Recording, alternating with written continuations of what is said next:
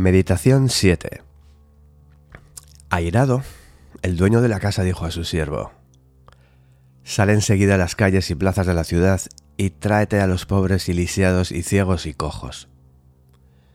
Lucas 14:21 Piensa en alguien que te desagrade, alguien a quien sueles tratar de evitar porque su presencia te produce sentimientos negativos. Imagina que estás ahora mismo en presencia de esa persona y observa cómo surgen las emociones negativas.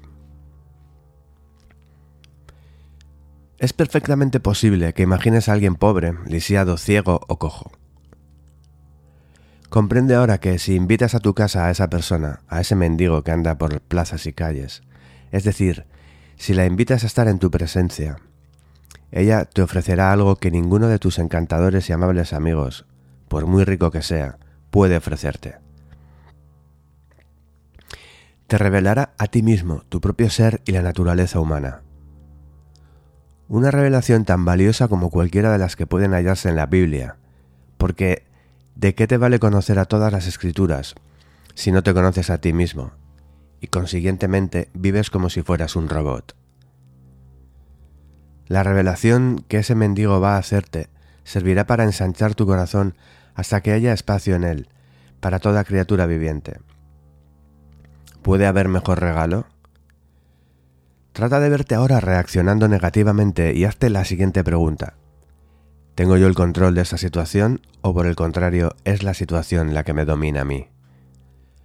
Esta es la primera revelación y a continuación viene la segunda.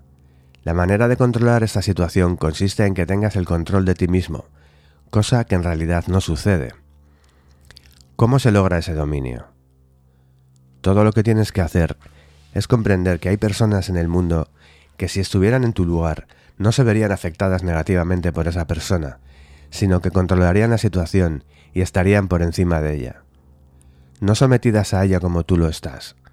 Así pues, no es cosa no es esa persona la que origina tus sentimientos negativos, como equivocadamente crees, sino tu programación.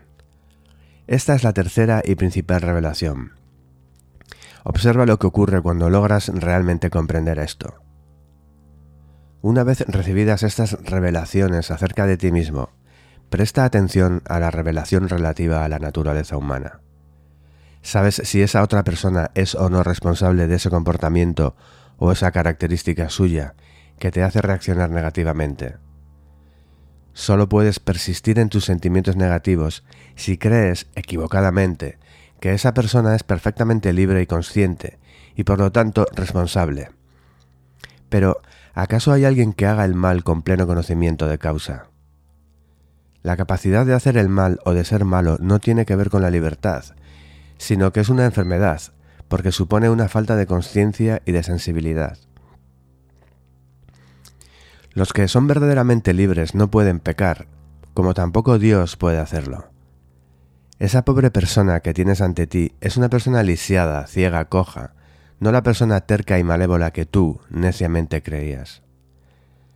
Trata de comprender esta verdad, considérala detenida y profundamente, y verás cómo tus emociones negativas dan paso a la ternura y a la compasión. De pronto se hará espacio en tu corazón para alguien que había sido ignorado y despreciado por los demás.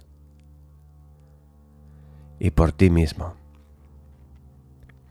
Ahora constatarás cómo en realidad era ese mendigo el que te ofrecía a ti la verdadera limosna de ensanchar tu corazón con la compasión y darle a tu espíritu las alas de la libertad.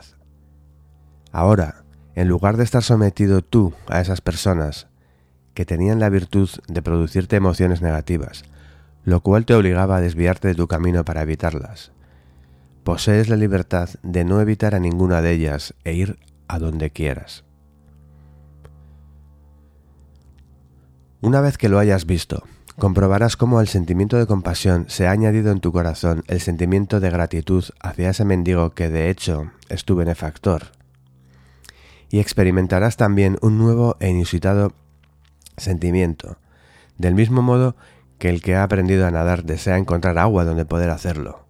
Así, anhelarás también tú la compañía de esos seres lisiados, ciegos y cojos, porque siempre que estás con ellos, en lugar de experimentar como antes la opresión y la tiranía de los sentimientos negativos, ahora puedes verdaderamente sentir una compasión cada vez mayor y una inefable libertad.